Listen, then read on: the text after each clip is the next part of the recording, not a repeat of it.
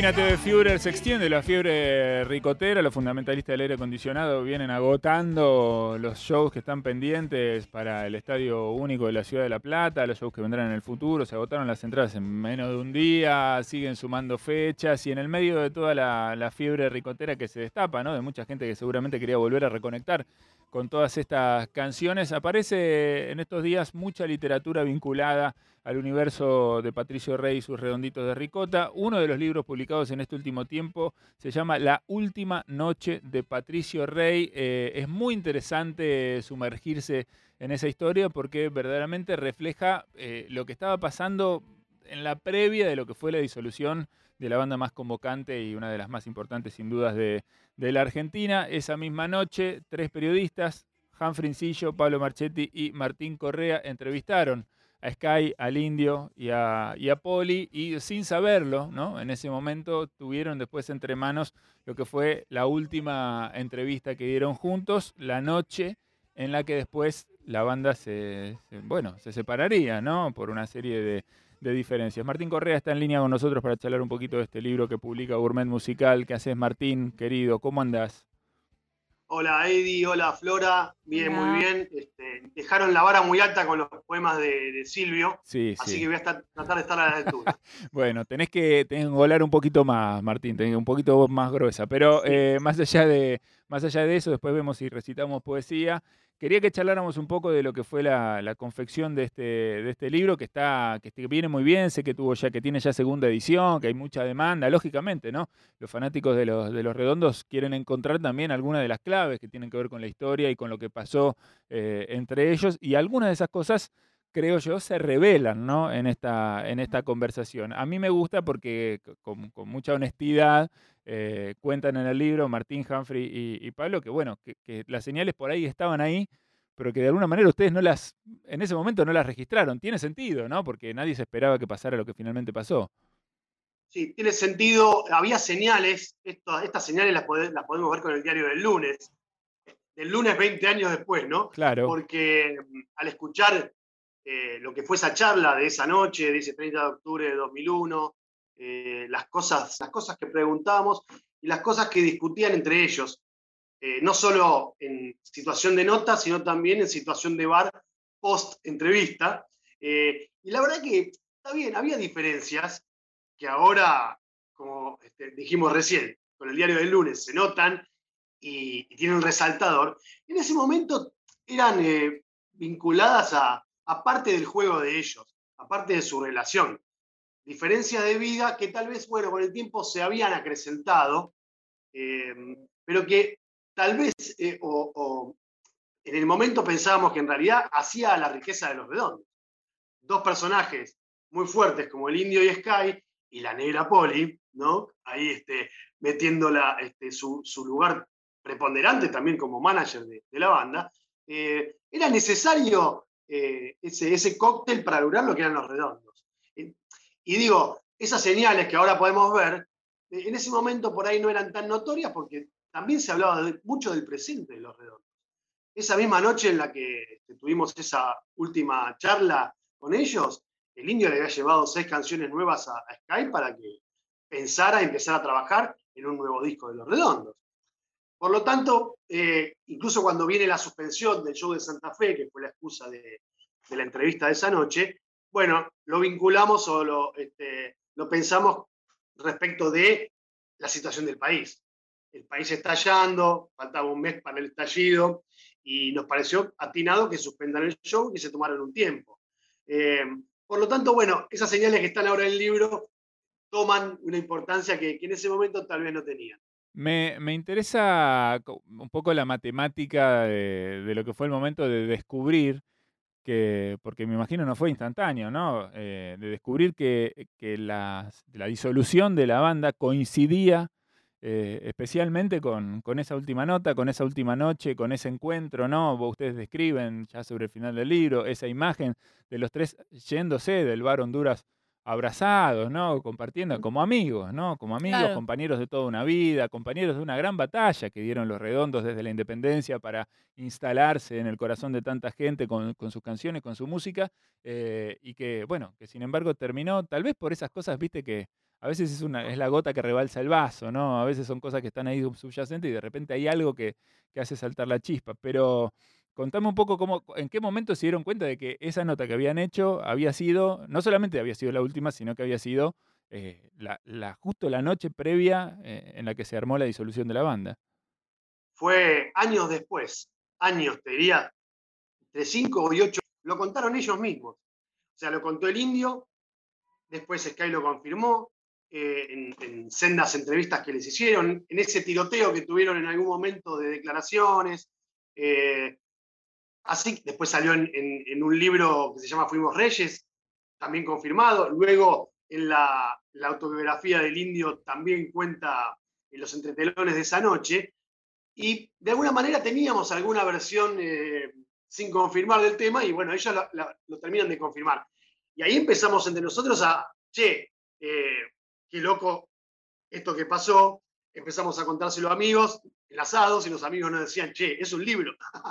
che, ¿cómo no, ¿cómo no lo contaron antes? Bueno, así que así nos enteramos y se fue madurando la idea. Eh, ustedes dirán, ¿por qué no lo sacaron hace 10 años el libro? Bueno, la verdad que estas cosas no tienen mucha explicación, como tampoco tiene mucha explicación eh, que lo saquemos ahora a 20 años. Sí, tal vez la explicación es eh, del, número redondo, no de la fecha, pero tal vez la situación pandémica nos empujó también a, a querer contar una historia, a volver a charlar entre nosotros, entre Humphrey, Pablo y yo, y, acordarnos de esos momentos. Y, también, ¿sabes qué? Un montón de temas que vuelven a la, discusión pública, que están en el libro, que estuvieron en esa entrevista. Es increíble. Hace 20 años discutíamos de muchas de las cosas que este, estamos discutiendo ahora. Vos que leíste el libro te darás cuenta. Eh, no sé, pongo un, tema X. El, derribamiento de las Torres Gemelas que había sido unos días antes de esa entrevista. Volvimos a hablar de Afganistán hace un tiempo. Eh, la polémica de Ricardo Iorio por eh, alguna barbaridad que dijo, en ese momento la letra, había dicho una barbaridad y volvió este, a estar en, eh, la picota ahora con la selección. Bueno, tantas cosas que nos hicieron recordar y, también este, encariñarnos con, con, esa historia que habíamos vivido y decir, bueno, esto hay que compartirlo. Está buenísimo que lo hayan hecho. Hay muchas cosas que tienen valor más allá del hecho en sí eh, casi te diría, no es morboso, pero sí como ¿no? De, estar buscando ahí dónde están las diferencias, que las hay. Uno cuando va atravesando la entrevista se da cuenta que hay una serie de, diferencias. Algunas tienen que ver con lo artístico, algunas tienen que ver con la mirada política, si se quiere, del mundo. ¿no? Eso también se expresa en las opiniones que, divergentes, por ejemplo, que tienen respecto de, en algún momento, Cuba, ¿no? Eh, Sky y el indio. Eh, quiero decir, ahí se, evidencian por ahí diferencias que son de lectura política eh, de, bueno, de lo que pasa en el mundo. Pero también es muy interesante ver, por ejemplo, a mí me gustó mucho escuchar al indio, te iba a decir, porque de alguna manera mientras vas leyendo, casi lo, estás escuchando, sí. Hablando de el futuro de la música, cómo se compone ahora, digamos, eso que le estaba vislumbrando en el año 2001, es efectivamente el futuro. Tal vez en lo único en lo que no le pegó e, es que él dice el cantante no se puede, por suerte el cantante no se puede reemplazar con máquinas. Y bueno, después explotó Daft Punk, ¿no? Agarraron el vocoder, cambió la tecnología, ¿no? los autotune, qué sé yo, le dieron voz robótica a muchísimos artistas que hoy también tienen mucho éxito. Pero eso también es, muy valioso. Sí, lo interesante también es cómo eh, a partir del discurso que tenía Sky por un lado, el indio en ese momento, después fueron coherentes con aquello que decían. En sus carreras solistas, eh, el indio buscando cada vez más explorar en esos sonidos, en, este, en las máquinas y, en, el, trabajo de edición de la música. Sky despojado de, todo eso y, más ligado a, componer una banda, al rock and roll más, este, más crudo, si querés, y más eh, sensitivo, este, natural el indio buscando la ultramasividad al máximo y Sky buscando reencontrarse con, esos escenarios teatrales y más cercanos con el público. Bueno, eh, está buenísimo eso también, ¿no? Porque decir, bueno, ¿qué decían? ¿Qué les estaba pasando? ¿Qué hicieron después? ¿Fueron coherentes con lo que decían?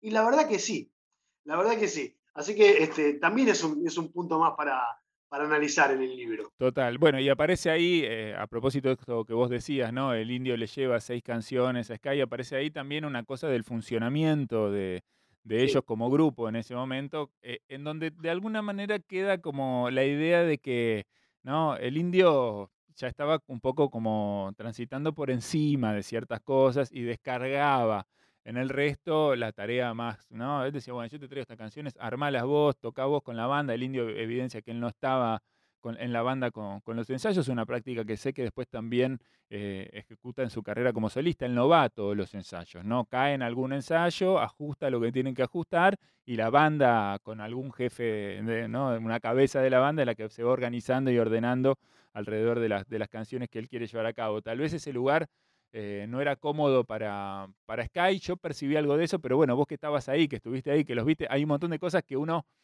que ustedes vieron que, que, bueno, que, los que estamos leyendo por ahí no vimos, que tienen que ver con ciertas inflexiones, con pequeños gestos, ¿no? Con cosas, ahí está volcada la entrevista y uno puede leer, pero yo todo el tiempo estaba tratando de buscar eso, ¿no? Como el, gesto, la cara del otro. Es que lo que quedaba claro, Eddie, es que tenían ya hace rato porque esta era la tercera entrevista que hacíamos con los redondos nosotros para la revista La García, hace rato que tenían vidas diferentes. Eh, y que había opiniones sobre cómo armar una banda, cómo llevarla adelante, que ya estaban ahí resquebrajadas, pero que mm, los redondos era algo muy grande, ¿no? Que de alguna manera arrasaba con todo eso.